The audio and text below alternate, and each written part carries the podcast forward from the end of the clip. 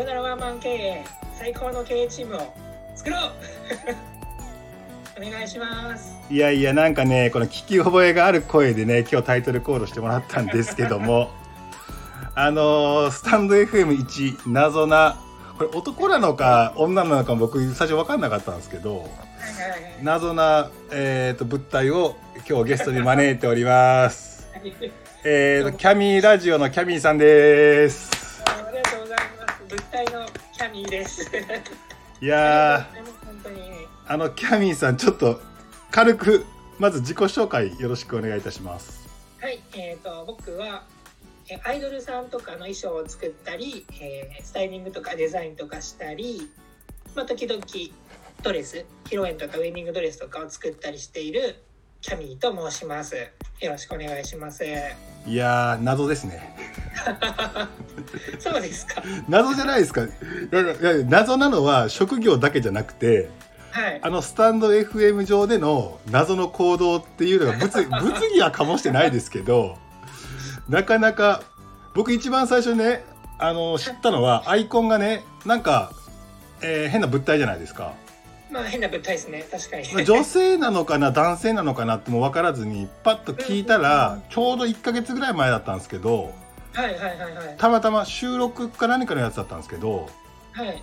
さよならワンマンキー最高のキー気持ちくるとかって言ってもうめっちゃ僕いじってるんですよ。おいおいおいおい許可なくいじってるやんと思ってそしたらめちゃめちゃいろんな人いろんな人いじりまくってて。確かに確かに。でなんかた 多分あれあれでしょサンプラーかなんか使っててそうですなんかまあそのような適当なやつを使ってました。ですよね。なのでなんか不思議な人に絡まれたぞと思いながら。すいません。いやでもなんかいろんな人からあの仲いいスタンド FM の人からあのキャミーさんの噂をどんどん聞いていたのではい。あの僕実際ねキャミーさんと会ったことがないけれどもはいはいはいはい。今こうして、えー、と Zoom をつないで顔だけは見ているという状態ではいあの今まで配信してきた人はね全部もう一応なんか会ってたりとか飯食ったり飲んでたりした人を、はいえー、とやってるのかな。あフラットさん一人はえっ、と収録したその日に飯食い行きましたけど、えー、そこまで会ってなかったんではいはいはいはい。いや謎のキャミーさんでキャミーさんにあれですよ配信じゃあ次ゲストお願いしますねって言って僕バタバタしてたらなんとキャミーさんが全然連絡来ねえんだけどみたいななんかまあディスってはないですけどいや僕全然悪くは思ってないですけどはい山根さんから配信がないんで勝手に妄想してこんな感じになると思いますみたいな配信してたじゃないですか。すいませんなんか 悪い悪気があったりじゃないですか。いやいやいやめちゃめちゃ面白いなと思ったんですけどまあそんな僕とキャミーさんの出会いですが。そうですね。あれキャミーさんは僕を知ったのはどこで知ったんですか？いや僕も多分山根さんとよく行くラジオチャンネル同じみたいな多分それこそフラットさんもありますしえっ、と菅健さんとかえっ、とあと大池さんとかはいはいはい。あと禅の利休さんとか、うんうんうんいろんなチャンネル多分同じような界隈の方とのところでまあ話し合ってる、えー、とラジオチャンネル行かせていただいてるところでえ何この経営参謀さよならワンマン経営って何って思って最初。はいはいはい。キャッチーなタイトルであそういう方がいらっしゃるんだなって思って、まあ、ラジオのその山根さんのチャンネルをお伺いさせていただいて収録とか聞かせていただいた時にえめちゃくちゃ面白い人じゃんと思ってそこで知りましたね山根さん。あなるほど。あれもともとキャミーさんスタンド FM 始めたのいつからなんですか？僕は6月末ぐらいですねあ本当に。結構早い方ですよね。そうなりますね。まあまあまあまあそうですね、うんうんうん。あれ目的としては何の目的で始めたんですか？僕はその、まあ、最初は友達の紹介だったんですけど自分のインプットとアウトプットをできる場所が欲しいなと思って、はいはいはいはい。でまあアウトプットするには要はインプットもしなきゃダメじゃないですか、うんうんうん。情報量もどんどんどんどん増やしていかないともちろん発信もできないし、まあ、その分自分も勉強できますしで自分が今やってる衣装とかそういったことを他の人に、まあ、今山根さんが「なんだこの物体」みたいな 感じでお話しされたんですけど多分結構衣装の分野とかアイドルの分野って闇の分野、えー、と闇に包まれたところがうん。多いんじゃないかと思ったんでそのもぶその部分をもっとクリーンなみんなから見て分かりやすいところにお話できたらいいのかなと思って配信始めました。あじゃあ最初はあれ？収録配信をしてたわけ？あ収録してました。あ。よくわかんない収録をえ収録配信は何やってたんですか？収録配信は本当に最初の時はあれだあのなんだっけレースクイーンとかのブーツカバーを作っているところをただ単純に収録してました。謎っすね。需要があるのかっていう謎 謎ですよ。絶対ないですね。えなでライブにこう参戦し始めたのはいつなんですか？が始めて多分最初の頃あそういうことか。自分がライブをし始めたってことですね。そうそうそうそう。あその聞き始めもそうだし自分が配信し始めたのもライブ配信。ライブ配信まず聞き始めたのはもう最初の頃から多分聞いてたと思います。さっきのイインプットっていうのもあったから。そうですそうです。スタイフダウンロードして、まあ、それこそさっき言ったコタさんとかのところに一番最初に行かせていただいたりとかして、まあ、これもいろいろあったんですけどでとあるチャンネルでえキャミーさんもそろそろ3ヶ月くらい経ったくらいの頃にうん。激戦だったんですけどうん。そろそろキャミーさんもやったらって言って言われたのがきっかけで、まあ、ちょっとやってみようかなっていうふうに感じだったのでもう9月ぐらいかなですかね始めたのは。なるほどなるほど。まあそっからあれですよね。なんか異質な配信が始まるって感じですよね。異質は最近です。あさいあ最近なんですね。なるほどちょっと飽きてきたんで普通の配信。あそうだ。皆さんキャミーさんはあのアイコンしか知らないからちょっとあの申し上げるとですね今 Zoom 上にキャミーさん映ってるんですけどあのまんまですね。で多分性別は男ですねこれね男です。一応かなり男ですね。声にとちょっと特徴があるんでまあまあ男性だろうなと思いながら見るまではちょっと確確信に至らなかったんですけど。はいはいはいはいあれ年齢は聞いてもいいんですか？あ全然大丈夫です。1986年の34歳です。あ34歳。じゃあ僕より年下ですね。マウントマウント。顔で言うんですか？僕より年下ですね。で 本当にあの僕多分会ったことがあったら何やってんのとかっていうところの事前のところで情報は結構得た中でこういろいろヒアリング当て感よくヒアリングするっていう技術は持ってると思うんですけどはい。はい今回キャミーさんに関してはほぼ何も持っていなくて。はい。で今日収録決まってもちょっとば今日バタバタしてたのでちょっとはい。一回情報仕入れる時間30分ぐらい設けようかなと思ってたのが前のミーティングが押しちゃった関係で、はい。本当にほぼほぼ何も持っていないという状態からのこう何でも聞いてください。大丈夫ですか？はい。全然何でも聞いてください。あのホームページパッと拝見するとねはい。なんかいろんなかいろんな活動というかそのいろんな情報配信してるじゃないですか。YouTube やってたりインスタやってたり、はいはいはい。これは全部その一つの今やってる授業のやつを、えー、と広めるためというか知ってもらうためにやってるっていう感じなんですか？そうですね。そういった系が多いですね。うんうん。なんか作り手のものはこういう感じですよみたいな誰かに少しでも役に立ったらいいなと思ってえってなった時に今今フリーランスやられてる？そうですねフリーランスやらせていただいてますでフリーランスあるあるでねなんかよくあのーまあ飲み会でも何でもいいんですけど「あはいどうもどうも」って言って「え何やってるんですか?」みたいな話になるじゃないですか。はいでキャミーさん今あの映像に映ってるキャミーさんもなんか変な帽子帽子じゃないわなんかターバンじゃないわなんかカラフルなやつやってるから日常的にちょっと、まあ、ファッション的にもなんなんこの人みたいな感じだと思うんですよこれはね。はいえキャミーさんって何やってる人なんですかって言われたら何って答えてるんですか？僕はアイドル衣装とか作ってますっていうふうに答えますね。作ったりデザインしてますみたいな。そしたらもうはい。あの聞いてる人の顔ポカーンじゃないですか。あか顔は見ないですね。いやどうどういう顔してるんだろう。でもポカーンとしてますね。そうやって思うと。はい。なんか生きて生きてきた中で、えー、と職業アイドル衣装作ってますっていう人に出会ったことがないじゃないですか。あそうなんですかね。そうはい。例えばなんか不動産の営業やってますとか保険の営業やってますとかメーカーで、えー、と何々やってますとかああはいはいはいってなんとなくだけどイメージつくと思うんですけどはいはいはいはい。アイドルの衣装作ってますって言われてもなんかふわっとしているから多分スタンド FM の人もふわっとしてると思っていてちょっとその辺を詳しく聞きたいんですけどあぜひぜひ。アイドルってあの普通のアイドルですか？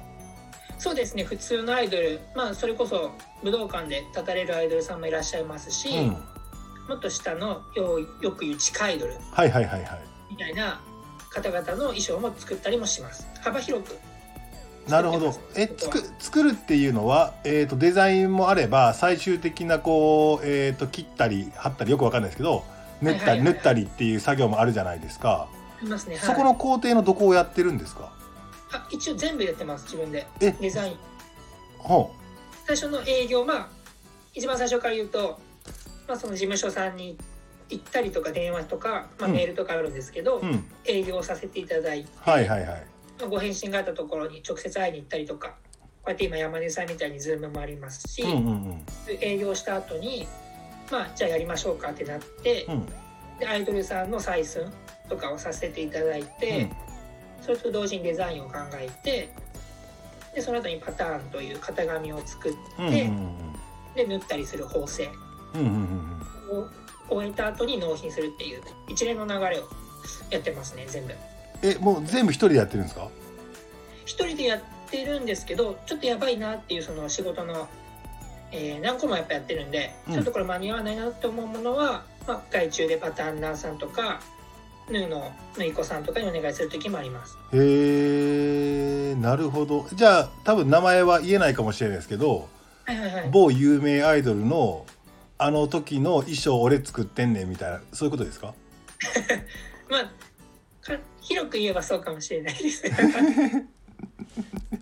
え絶対それあれでしょなんかこう女性口説く時に使うでしょ使わないですよ僕は使わないですか？あみたいないやいやいやいやいやいやいやなんか分かりやすいじゃないですか一番分かりやすいアイドルアイコンアイドルってアイコンがあってあの子のあの武道館の衣装僕この間作ったんだよって言ったら「えー、すごい!」ってなるじゃないですか飲み屋のお姉ちゃんとかが。でもなんかアイドルって結構変な目で見られませんかねアイドルあってるっていうとだまあ女性だったら多分女性が作ってなるといいと思うんですけど僕なんかこう男性でひげ生やしてる人がそんなフリルとか作ったら気持ち悪くないですか？ー確かに。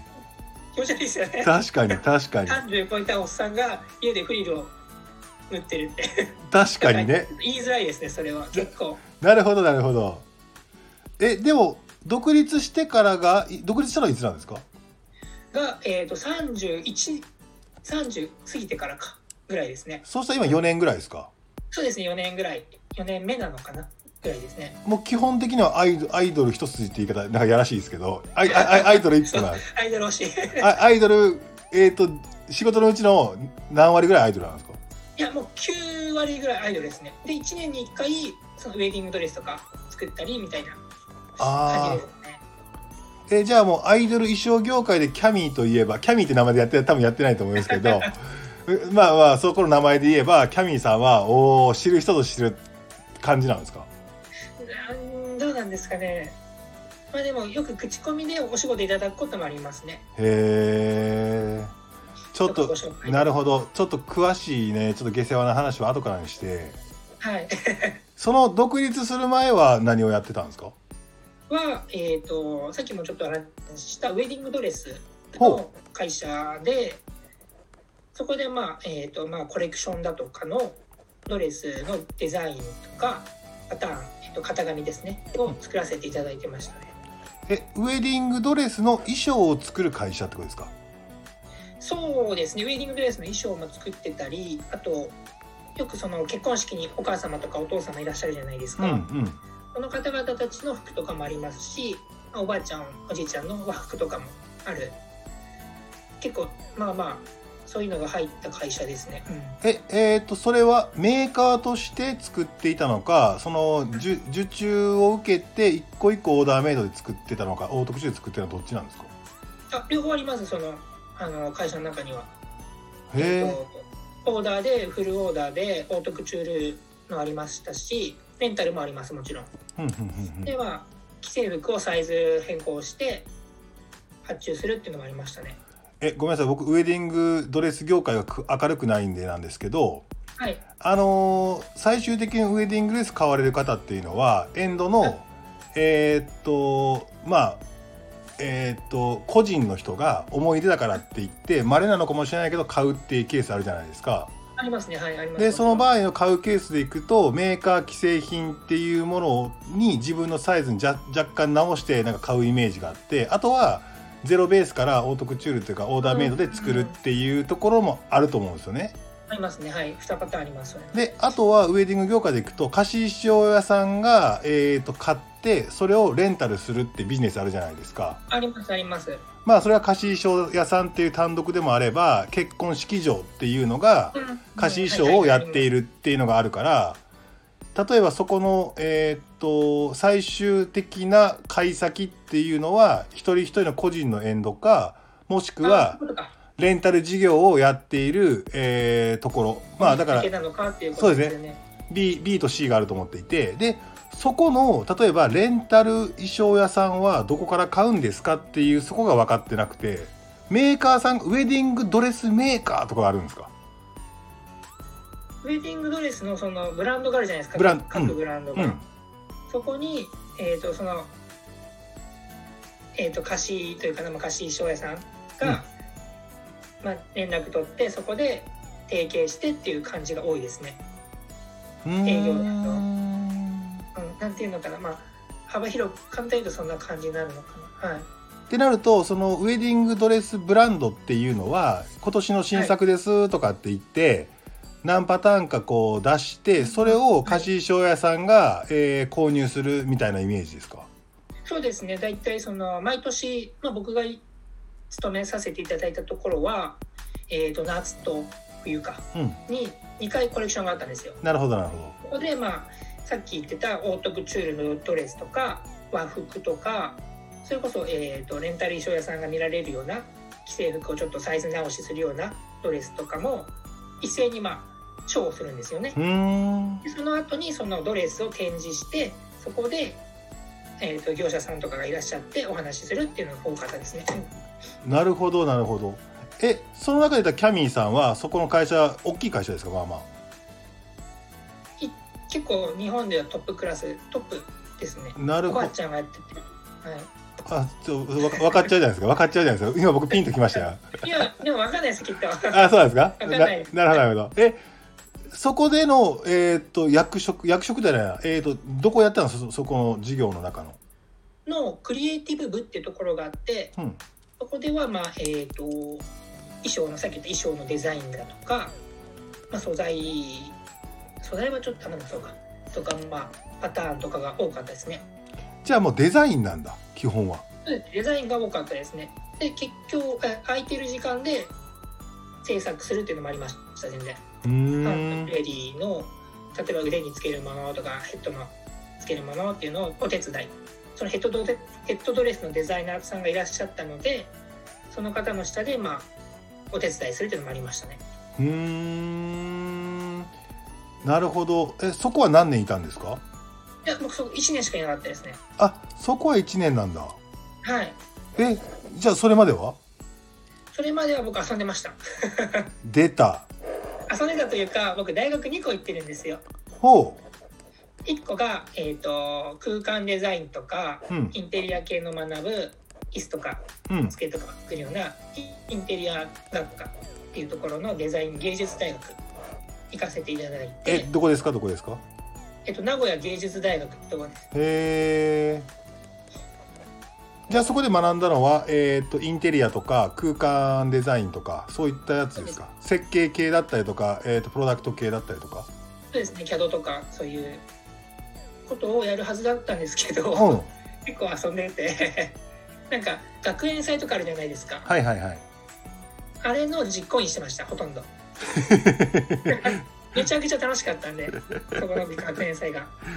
謎。えでもそこはハマんなかったんですか？はあその空間系とかってことですね。そうそうそうそう。でももともとその時にやっぱりそういう芸大っておしゃれな方が多いじゃないですか、うんうんうん。周りを見ると。うん。でまあ2年目4年生の大学だったんですけど、うん。まあ、2年目ぐらいに先輩でめちゃくちゃショップの店員の方がいらっしゃって、うんあめっちゃかっこいいと思ってもともとファッション好きだったんで,、うん。でそこからちょっとファッションもいいなと思って、うん。心の中で芽生え始めたっていうのがあったんでまあ建築系は一応学んだんですけどまあ広くっていう感じですね。広く浅くっていう。なるほどなるほどなるほど。でその後で？その後でまあえっ、とそのウェディングドレスの話になるとうんもともとそのウェディングドレスじゃないかファッションかうん。の話になるともうファッションの大学行くって時に行きたいところはウェディングドレス一択だったんですよ僕。なんでなんで？なんで？ななんでですか？あなんかそれはえっ、と友達が結婚した時があってほ奥さんと旦那さん両方新郎新婦さん両方知り合いで、ううん。僕その時に初めてウェディングドレス見たんですよ。おうおうおうおう間近でこうやって呼ばれておううん。友達の結婚式だって呼ばれてうん。初めて見てうん。何このめっちゃ綺麗じゃんと思って、うまんあファッションももちろん好きだけど、まあ、よく言うこういう一生に一度の幸せを作れる立場ってめっちゃ幸せなんじゃないかなと思ってうん。でまあそれであウェディングドレスめちゃくちゃいいじゃんと思ってでもウェディングドレスって学ぶところがほとんどないなと思ったのとうん。あとそんな実際お金がなかったんでうん。最初夜間の学校がいいなって思ったんですよね。夜間の学校が安いじゃないですか、うんもちろん。なんで夜間の学校で調べた時に、まあ、一番近かった、えっと名古屋芸術大あ違う名古屋モード学園。おおモード学園か。夜間があったんでで、まあ、近かったし、まあ、しっかりしてるだろうな、まあ、変な言い方になっちゃいますけどしっかりしてるだろうなと思ったんでそこに行くことになりましたね。うそれはなんです。じゃあええー名古屋芸術大学に関しては4年間いたんですよ空間デザインで4年した。ちゃんと。あで4年。卒業もしてっていう。えじゃあその友達の結婚式で衝撃を受けたのはいつ何歳の時ですか？えー卒業してすぐだったんで、いつ何月なの20、卒業、普通に卒業するといくつになりますか？えー、22かな。じゃあ多分23の時ですね。23の時、卒業して次の年だったんで。えじゃあ卒業してから何してたんですか？卒業してからは古着屋さんでバイトしてましたね。僕ああそういうことかそういうことかで、そうです、そうです。で、お金もなかったんで、うんやべえなと思って、うんいろいろ考えた時でした。考えた時に友達の結婚式行ったらウェディングドレスの美しさに衝撃を受けてあ、そうです、そうです、そうです。あこれいいって思ったんだ思いました。もうこれだと思って、本当に。うーんえじゃあそれでじゃあもうもう一回じゃあ学び直すぞって言って調べたあら夜間で行けるところがモード学園だったからはいはいはいじゃあもうそこにそこ2年なんですかモード学園って？いや、4年でしたね、そこえも。モード学園4年なんだ？そうですね。なんか、他の学科は3年で卒業するとこもあるんですけど、うんそういうファッションのちゃんとした、えー、とデザインとか学ぶところは4年ですね。うーん夜間でした。えでここで何を学ぶんですか？モード学園で。ここで、まあ、もちろんそこではドレスのことはあんまり学べなかったんですけど、うん。まあ、基本的な服の作りだとか、うん。皆さんが着ているようなジャケットとかパンツの作り方とかシャツの作り方とか、型紙の引き方とかあとまあデザインの仕方とか学びましたね。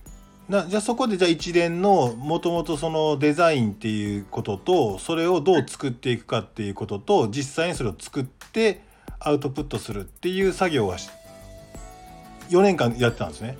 そうですね4年間やってました。飽きなかったんですか？いや飽きなかったですね。なんかさっき言ったようにドレスが作りたいっていう思いが強くてうん。結構ちゃん結構っていうかその大学芸術大学の時とはまた180度変わったぐらい真剣に学びましたそこは。うーん。えその時は学校だけですか？頑張ってたのは。なんかそこから外の世界ともつながっていってなんかいろいろそのウェディングのドレス作れる最終的に卒業した後にね作れるような形の動きとかもしてたんですか、卒業してからのはしてなかったですね。もう学校だけでしたね。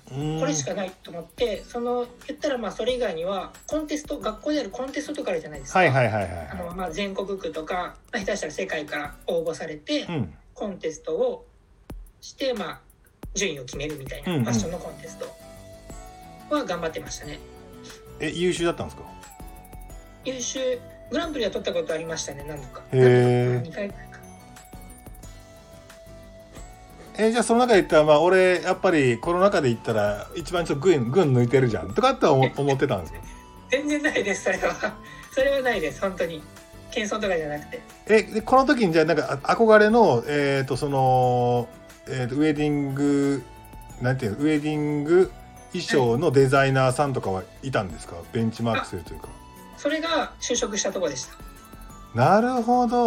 そういうことなのだ。でだからまあ幸せでしたね。うーん。なるほど。でもスタンド FM って結はい。構僕インタビューしてる人別に偏ってインタビューするつもりないんですけどななんかやっぱスタンド FM やってる人自体がなんかクリエイティブな仕事やってる人とかあのフリーまあフリーでやってたりフリーじゃなくてもやってたりする人多いなと思ってるんですけどそうですね。うんうん。えみんなに聞いてるのがこ学生時代どうだ学生時代は。学生時代？学生時代は普通の子だったんです。普通の子だった。ら今今今普通の子じゃないのは多分皆さん分かってるから。えどこの学生ですか？高校とか中学とか？高校高校高校中学。高校中学僕ほとんど部活してましたね。テニス部だったんですけど。テニスっぽくない。運動しなさそ めっちゃしてましたね。朝から晩まで。で模試の時はもうサボってずっとテニスしてましたね。うえまあまあいい成績だったんですか？テニスは。いや全然ですね。県大会には行けなかった。あ県ー大会に行けないけど学校ではレギュラーだったみたいなちょっと微妙なポジションみたいな。るほど。えじゃあスポーツばっかりしてたんですか？なしてましたねスポーツばっかり本当に。勉強は？勉強はしてなかったですね。えなんかやっぱりうん。高校からさっき言った美大に行くって時に必要なところが絵を描くことだったんですよ、うんうんうんうんなんでまあ高校3年生の夏休みに勉強したぐらいですね。そのデッサンとか。あーあ僕も一緒ですな。えでももともとそのインテリア系とかその空間デザインとかそのインテリアデザインとかそういった空間デザインはやりたかったんですか？やりたかったです。やりたかったですそれは。えそこ芽生えたのはいつですか？は、まあ、昔からそういう絵を描くとかは好きだったんですけど、うん。まあ、高校ぐらいからそのやっぱいろんなとこに遊びに行ったり遊び行ったりした時に、まあ、カフェとかのああの椅子かわいいとか、うん。あのライトかわいいと思った時にあ僕そういうのが好きなのかなと思って、うん。でもやっぱりそういうカフェ行った時にから行き始めたぐらいから芽生えたのかうーな、んですかね。えキャミーさんがそのファッションとかトレンドとかデザインとかっていうのに芽生えたのはいつ頃なんですか？あのファッションでいうと小学生の頃ですね。へえ小学生の時に芽生えましたね。小学何年生？でも低学年ぐらいですね多分。23年とか。えきっかけとか何があったんですか？一番今覚えてる一番あこれかっこいいと思った時のファッションがあのアディダスうん。あるじゃないですか、うん。あの三つ葉のクローバーの方のアディダスみたいな、あれの赤いラインのうん。3本線のうん。ズボンを履いてる子がいてうんジャージで。うん。あこれめっちゃかっこいいじゃんって思ったのが最初の。かっこいいと思ったファッションの時ですね。えなんかそれで別にランディ、えー MC とかがかっこいいとかじゃじゃなくてじゃなくて友達の3本線のアディダスがかっこいいじゃんと思ったってこと？それが多分一番最初のファッションの芽生えというか。えじゃああの自分自分でファッションをお母さんとかに買い与えられるんじゃなくて自分でファッションを選ぶようになったのは？もそれも多分小学生のそうなのかな。その時そうですね小学生の頃にあこういうブランド作りたいっていうので勝手にロゴロゴはい、えー、とブランド名を考えてた時もあってその時は女性のファッションが好きだったんでで、まあ、その女性のファッションのブランドのこえ何？これが好きみたいな感じで低学年中学年ぐらいに芽生えましたね。うーん。え自分のファッションはファッション番長だったのそしたら。いや周りに結構いっぱいいたんでそういうファッションが好きな方が。うーん。小学生でも。そのアディダスを着てた子も結構ファッション好きだった子で。なるほど。アディダスみたいな。なるほど。どうやってどうやってたんですね？であめっちゃいいと思いながらあうーんみたいな感じで。あじゃあファッションの芽生えもめちゃめちゃ早かったんだ。23年って結構早いですもんね。そうですね。そうかもしれないですね。うーん。じゃあもう小学校中学校高校となんかファッションブイブイ言わせた感じですか？ブイブイ言わせてたかは分かんないですけど好きでしたねめちゃくちゃ。えキャミーさんってその中学校とかのになった時のはい。クラスで行ったらどんな人だったんですか？いや僕あれですね。よくいるまあ多分ピラミッドがあるじゃないですか。ヒエラルキーピラミッドね。あのはい、うん。ピラミッドがあって、まあ、番長とかいるじゃないですか。番長なのか上の人みたいな、うんうんうんうん。それに可愛がられる中間層みたいな。感じでしたね。ででも基本僕先輩としかいなかったですあんまり。へえ中中高か。うんうん。じゃああれインプットというか影響は先輩から受けてるんだ？あめっちゃ受けてますね先輩から。イケてる先輩とか。そうですそうですそうです。そこに可愛がられみたいな。そうです。なるほどでまあデザインとかファッションとかは好きだなということで芸術系かなと思い始めたのは大学芸術系かなと思い始めたのは高校生ぐらい。そうですね高校生ですね、うんうん。まあ、ファッション好きだったんでやってみたいなって思って。あファッションじゃない芸大か。芸術好きだったんでカフェとか見たい時にインテリアかっこいいなと思ったので、まあ、ちょっとそっち道そっちの道行きたいなと思って。でもやっぱハマらなかったんですよねうーん。なんかハマらなかったというとちょっと語弊があるかもしれないですけど、うん。それ以上にファッションが好きになったっていうのがなるほど。かなと思います今思うと。で古着屋さんでじゃあバイトしてる時はこの感じでいいのかっていうことだった。この感じでいいいいと思ってたのかなんかちょっと違うんだよねっていう感じだったのはどっちだったんですか？多分後者の方ですね。ちょっとなんか違うなっていうのはありました。ね、このままでいいのかっていうのが一番ありました。なるほど。なので多分枯渇してる状態だったというのもありわかんないですけどね。で友達のところに行った時に全然ちょっと結婚式でちょっと非現実的なところじゃないですか。日常ではないところで。はい。でそこで日常じゃないドレスというものに衝撃を受けてはい。そのなんかちょっと若干枯渇感があるキャミキャミ青年は 衝撃を受けてで、はい。そじゃあ即行動してじゃあモード学園行ったんですね。そうですね。もう本当に即行きましたね。うーん。でそれで4年間さっきの、えーとグランプリとか取りながらめっちゃ勉強してはい。で憧れていたそのデザイナーさんの会社へと入るわけですね。それが28歳？か29歳？29ですね多分。はい。そしたらなんか1年と言わずずっと長くやってもよかったじゃないですか。なんかやっているうちにさっき言ったようにそのデザインとパターンはやってたんですけど、うん。もっと他のこともちょっとやってみたいなうんという心が出てきちゃって、うん。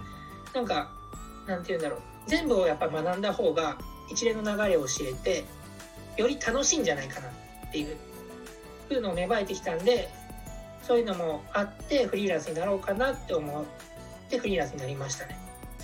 結構軽い 軽いっていうかそのいや悪い意味じゃなくていい意味でなんか、ね、さっきの憧れのねそのデザイナーさんのところ行きましたってなったらそこかそこになんかこう、まあ、そこで学べるもんを学ぼうとかって言って結構長くいたりとかその人の近くに入れるという喜びでなんかそこねでそこにこうずっとねいいようというのも働きそうだけどそれ以上になんかこうもっと違う好奇心の方が芽生えたっていうのはちょっと面白いなと思ってそうですね。好奇心が湧いたら即行動する派なんで自分は。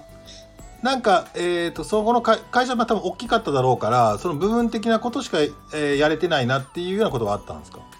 あそうですね。他にも一応経営とか学びたいなとか営業とかもしてみたいなとかなるほど。仕事を勝ち取りたいなっていうのも出てきちゃったんで。なるほどなるほど。あのねあの営業に行けばもっともっと前の段階からうん。自分たちがやりたいことを提案してそうですねやれることができるけど、まあ、営業さんが持って帰ってくると、まあまあ、例えばこの枠でって決められた中で作るしかないよねってなったらもう少しフロントに立ってうん。その方向性が決まる前からこう打ち合わせとかできればなみたいな話があるけど大きい会社はなかなかできないよねみたいな話ですか？そうですね。それは分解されたりといろいろなところに分かれちゃうんでやっぱり営業だったら営業みたいな、経理だったら経理。そう経理も学びたくてその時に。なるほどなるほど。えでもそれってなんでなんですか？なんかデザイナーさんってなかなかなくてその自分が好きなものを表現できればいいとか作れればいいって人いると思うけどキャミーさんはそうじゃなくてなんか全体を知らないとなんかよよくないでは言わないな。全体を知らないとなんかこうし知りたいという欲求はどっから出てきたんですかそれは？どっから？あー難しいなどういうどっから出てきた知りたいという欲求が。えどっから出てきたんだろう。ただ単純に知りたいと思っただけです。えなんて言ったらいいんだろう。どっから出てきた？でもなんかいろいろ追求する人だなと思ってて例えば音楽とかも詳しいというかこの前なんかこうサンプラー使った DJ とかもやってたんですかね。あちょっとだけやってましたそれは大学の頃に。でちょっとだけやってる僕もやってたんですけど僕本当にその場を盛り上げるためがだけにやってるから、DJ やりながら一番場を盛り上げるんだけど音楽にも詳しくないし 音楽の歴史も詳しくないしあ僕までは詳しくないですその機材とかにも詳しくないしただ瞬間瞬間持っていったレコードの中で一番この場が、えーとどうしたら湧くのかっていうことだけやってたから全然詳しくないです前後が詳しくないというかでもキャミーさんってなんかこう機材にも詳しかったりとか自分でいろいろ完結できるんだろうなと思って多分あの今やってるホームページとかあの辺とかも結構いろいろゴリゴリっと自分で作ったりする人ですか？あホームページはでも作っていただきましたね。1個はその友達に作ってもらって1個は元カノに作ってもらいました。なるほど。いやでもなんか好奇心がおお旺盛ってことなんですかね？好奇心は旺盛だと思います。それは自分では思ってますね。でもそのそのデザインそのウェディングドレスの会社で自分が憧れの人と一緒に仕事できるっていうことと自分の好奇心っていうのを満たしたいっていうこれまあ天秤にかけたかどうかは分かんないですけどはい。その中でフリーランスになった時のイメージってあったんですか？いや全くなかったんですけどやっぱりそその好奇心で要はフリーランスになりたいとかじゃなくて他のところも学びたいなと思ったのが大きくなっちゃったんですよ。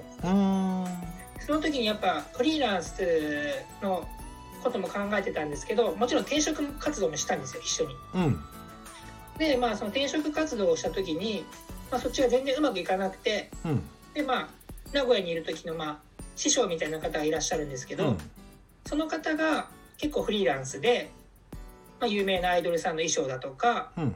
あとかまあ舞台とかピアノの演奏会の衣装だとかうん。いろんな結構幅広く衣装関係をやられてたんで、うん。まあ、その人に憧れてフリーランスもいいなと思ってそっちの道で行こうっていうふうなことをその人に相談した時に、うん。まあいいんじゃないやってみればみたいな感じでおっしゃっていただいてちょっとやってみようかなみたいな感じで始めましたね。あじゃあちゃんとベンチマークする人はいたんですねあそうですね。いましたいました。ああそういうことかそういうこと。いやなぜこのウェディングからアイドルの方へ行くその同じ衣装のねドレスのデザインと作るということでもアイドルの方に行ったのかなっていうのが一番の疑問だったけどベンチマークする人が先輩として尊敬する人がいたんだ。あいましたいました。なるほどなるほど。でじゃあその方も結構、あその方も結構ウェディングのところで活躍されてた方だったんで、うーん。まあ、自分とまあ合うんじゃないかなとうん。合うって言ったら失礼かもしれないですけど、うん。じゃあもうえーっとなんか副業で仕事し始めてフェードインフェードアウトしたわけじゃなくて辞めますって言ってフリーランスになったんですか？そうですね。そんな感じでした。やべ明日から仕事ないやみたいな？そうそう最初だから本当仕事ないじゃないですか、うん。僕衣装全然知らないんでアイドルも全然知らなかったんで、どうしたもんかと思って、うんうん。まあ、まず最初なんかアイドルのお祭りみたいのが東京で夏にあるっていうのをネットで見たんですよ。なるほど。で、まあ、それに何百組か出るんですよね。だから何千人とかが、うん。まあ、それこそ有名なところだと欅坂さんだとか、うん。AKB さんとか。うん。が出る出るそういうイベントがあるんですよ。うん。でそこにアイドルがいらっしゃるってことはそのアイドルさんは結構上を目指したい方が多いと思ったんですよね。うんだからそこのアイドルさんの事務所うん。を片っ端からメールしました。最初分かんなかったんでアイドルさんについて。営え業メールをして。何ってメールしたんですか？な何ってメールしたんですか？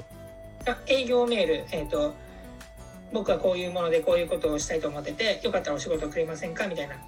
もっとちゃんと言いましたけど、そういうのを全員に送りましたえそれまでにアイドルっていうことに関してはあんまり知識もなければそういう世界ではないです。よね。はい。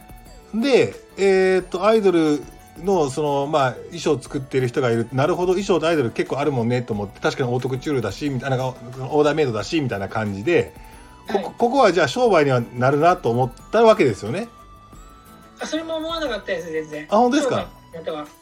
だけどあれかあのーアイドル全然わかんないからとりあえず行ってみようと思って行ってそうですそうです。えどんな服服ドレス着てんのみたいな感じで写真撮りまくってとかそんな感じですか、そんな感じですね結構はい。まあ傍から見たらオタクじゃないかっていうけど全然仕事するために撮ってたみたいな話。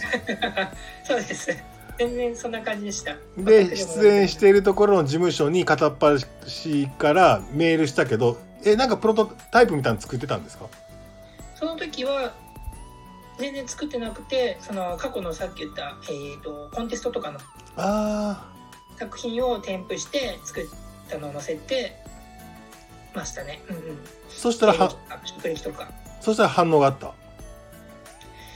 最初はえっ、と70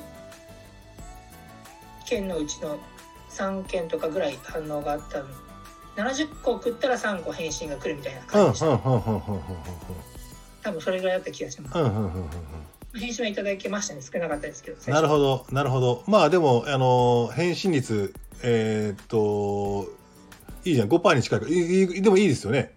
うんまあまあまあかなって。でそこからちょっと商談じゃないけど。はい。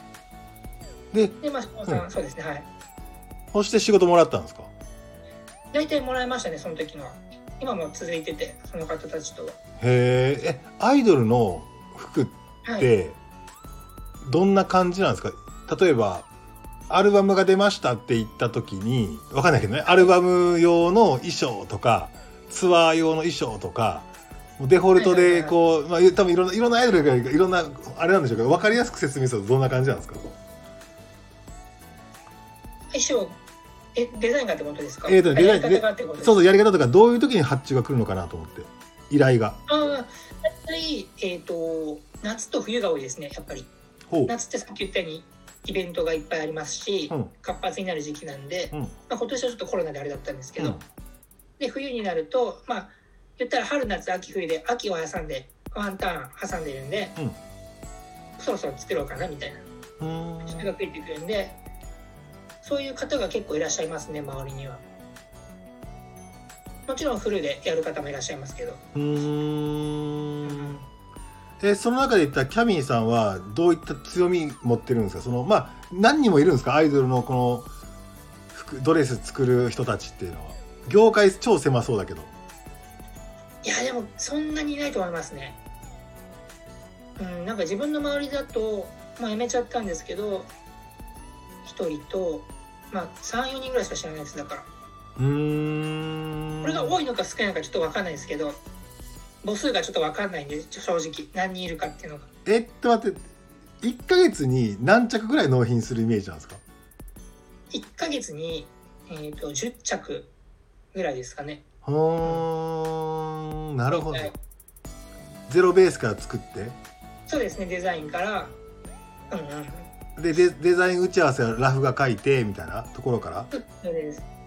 でパターンを起こして、うんえー、とフィッティング。うん。ちょっと違う生地で1回作るんで、まあ、はい。それでフィッティングしていただいて、はいはいはい。まあ、サイズ感とかはい。丈感とかはい。見ていただいて、その後に本番の生地で作るっていうのが流れですね結構。なるほど。え儲かるんですか？いやそんな儲からないですよ。え 全然ですよ。でもなんか値段が合ってないような世界じゃないですか。既製品ではないから高い安いの比較ができにくい商材だなと思ってるんですけど、その高い低いその要は衣装料金ってことですもんね。そうそうそうそ衣装料金でいうとまあ多分わかんないかもしれない。あわかんなんかよく大手の方が多分高いじゃないかって思う方もいらっしゃるかもしれないですけど結構その概念が違うところもあってううん。ちっちゃい会社でも要はアイドルだけをやってる会社じゃないんですよ。うんうん。他に、えー、と例えばコンサル業だとか、うん。それこそイベントの会社プラスアイドルやってますよっていうはいはいはい会社なんでむしろそっちの方が高くお金をもらえる時もあるんですよ。いいねそのあなたのいいねでいいよみたいな感じの時もあるんで、うん。なんであ何の何の話しましたっけ？あのいやなのでえっ、と儲かってますかって話なんですけど一着一着ぐらいってだないくらぐらいで作るのかなと思ってまあ多分いろんな方法があるから何とも言えないでしょうけど1着大体5万から13万とか。ぐらいですかね、うん、ドレスはまあ別ですけどウェディングとかはもう。何十万何百万の世界なんで。なるほど。でアイドルの服年間100着ぐらいは作ってるんですか？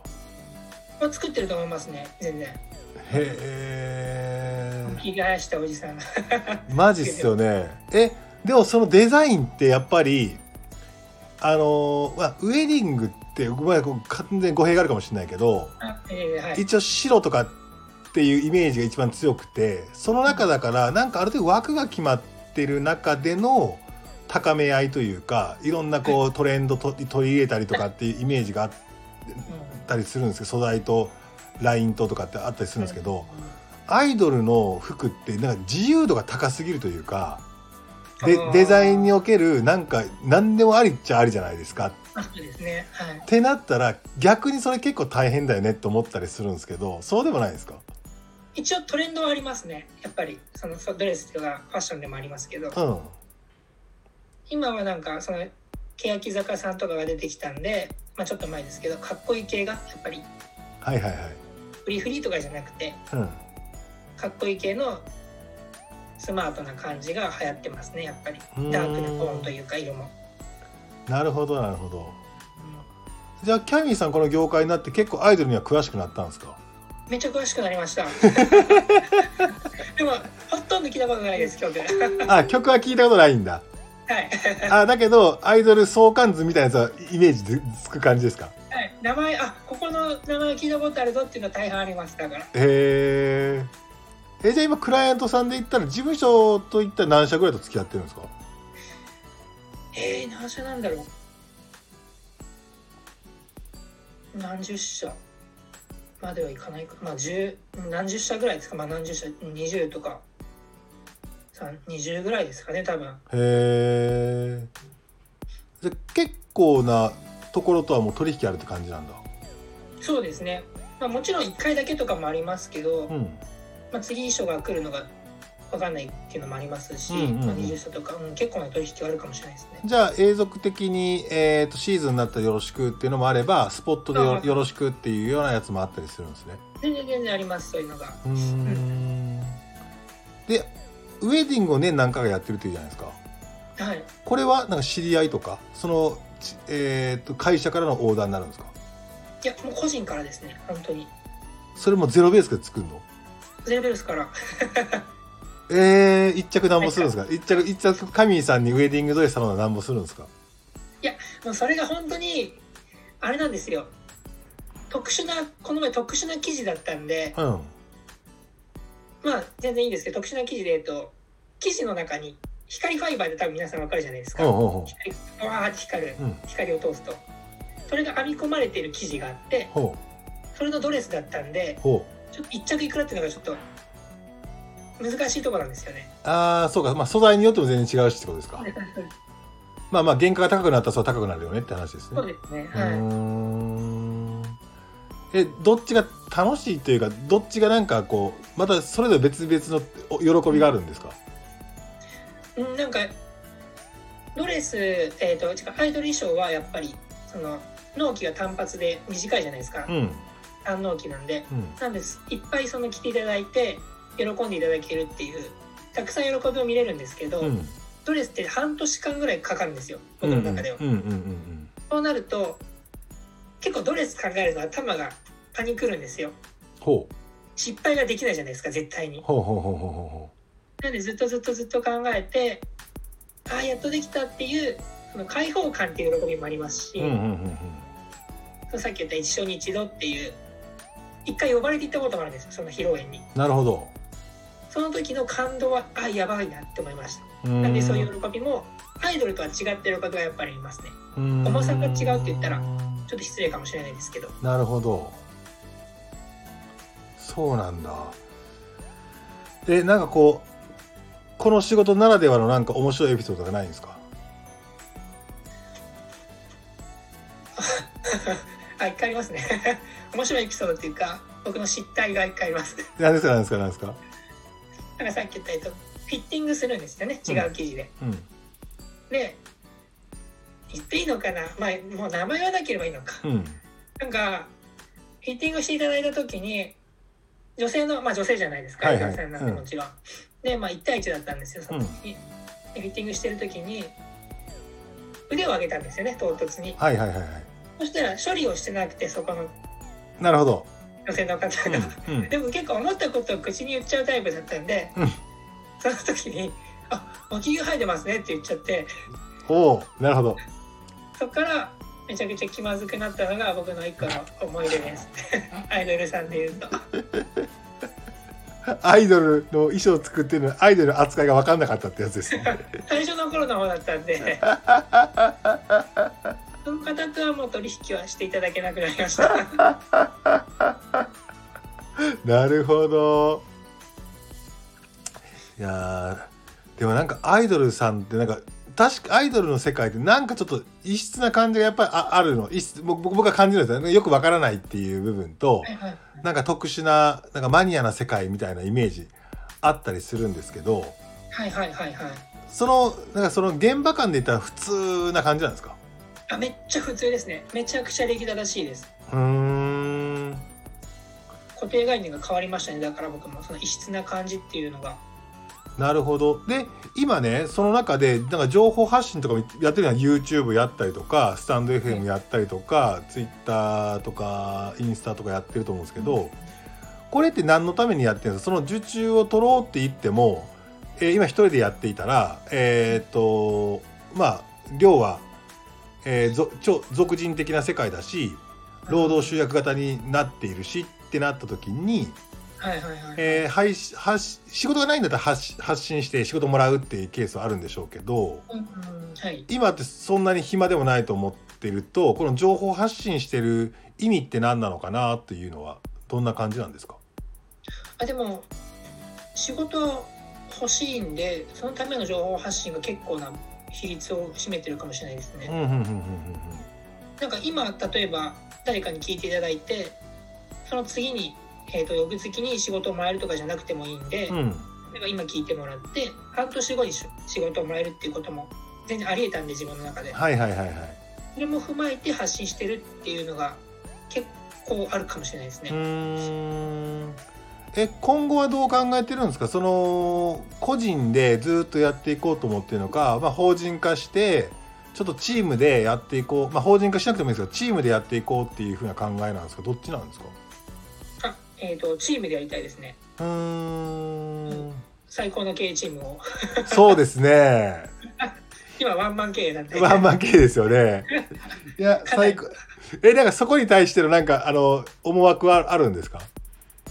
一応来年やっぱ信用できる人とやりたいっていうのがあるんで、うん。もうパターンナーさんを一人増やしてなるほど。でイコさんをもう二人ぐらいちょっと探したいなっていうのはありますね。そういうチーム作りをしていきたいなっていうのは。なるほどなるほど。え今って個人でやってるんですか？法人でやってるんですかっけ？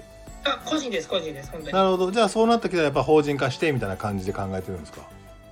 そうですね。まあ法人化まではいかないかもしれないですけどとりあえず次の段階としては自分から少しでも自分がやる作業が減るっていうなるほどなるほど。方がいいなっていう、まあ、ゆゆくゆくのことを考えてるのにうんそうなっていきたいなっていうのはありますね。じゃあフロントのところとそのディレクションというかその方向性決めてディレクションとかやってで作業的なところのパターンとか縫製とかに関しては、えー、とチームでやっていこうみたいな話なんですか？そうですね。うんうーん。えでアイドル業界のところをずっと行こうって感じですか？ウェディングの方に出ていくんですか？一応今年のあ違うもうちょっとファッション寄りなこともしたくて僕、うんうんうん。まあ、それに伴って今年固定もさせていただいたんでそっちの方も来年ぐらいから力が強めていけたらなと思ってます。えそのファッションっていうのはどんなファッションですか？えっとアパレル系ですね本当に。へえなんかベンチマークしてるとかあそこあんあんな感じでやってるってなんかあれば。はなんだろう。なんかイメージ的にはストリート系みたいな感じなんでどこのブランドっていうのはないんですけど、うん。ここれですアイテムというかお今ね Zoom の後ろにある。なんかこう絵が変わるんですよ。あほんまや。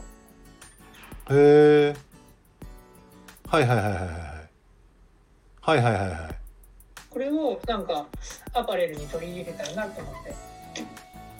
なるほどなるほど。何ですかそれ？自分で考えたんですか？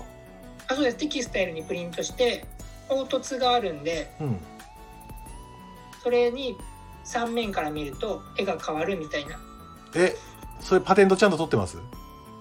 パテントって何ですか？えーっと特許あ特許取れなかったんですよ僕これ。あ取れなかったんだ。取れなかったっていうかこれを僕も作った時にその自分が衣装制作させていただいたアイドルさんにお願いして着てもらったんですよね服を、はいはいはいはい。でもうツイッターで発信しちゃったんですよそこで。ほでその方たちが結構なフォロワー数がいらっしゃる方でうなるほど。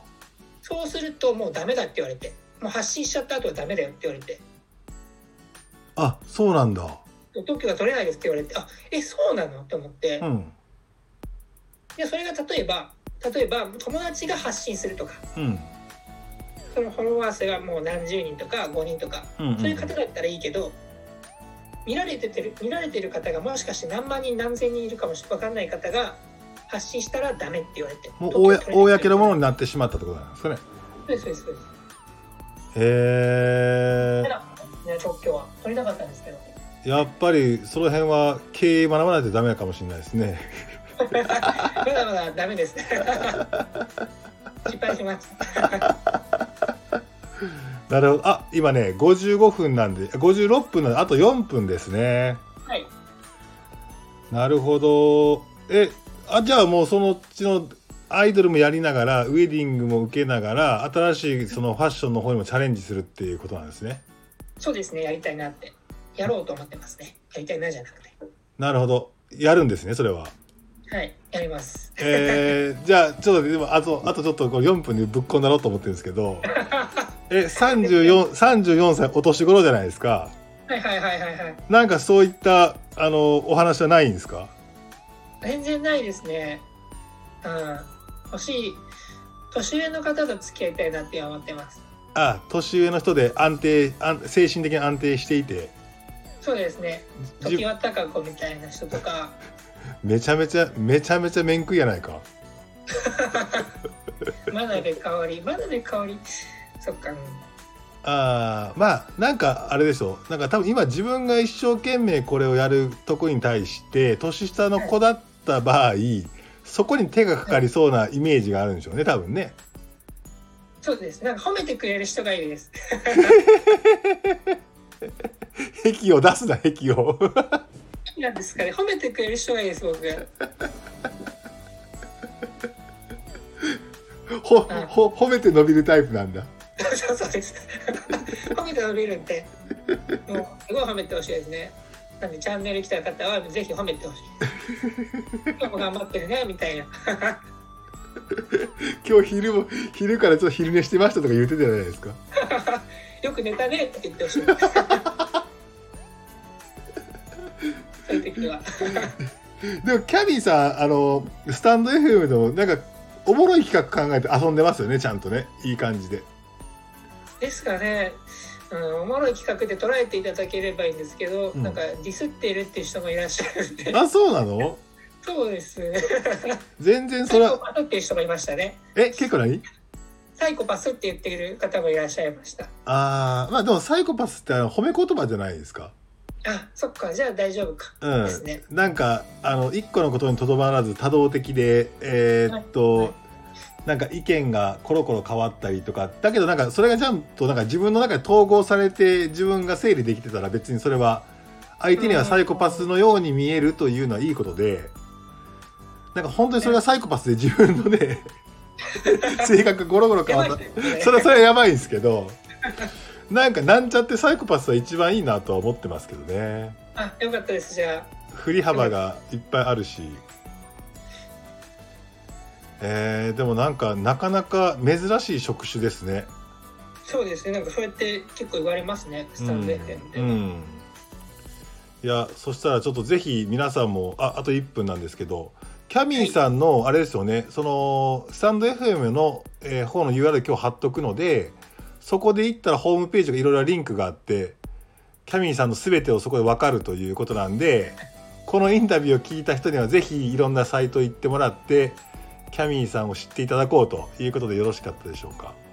あもうぜひぜひそして僕を褒めてくださいあそういうことねわかりました。皆さんあの僕のところのコメントでぜひ褒めてくださいねという最後の締めがそんな感じになりましたが、今日のゲストキャミーさんで、キャミーさんがなんかね副音声でもね自分の番組でこれやってくれるって言ってるんで僕は期待してますよキャミーさん。頑張りますそこもはい。では今回のゲストは謎の衣装クリエイターのキャミーさんでした。どうもありがとうございました。失礼しますありがとうございます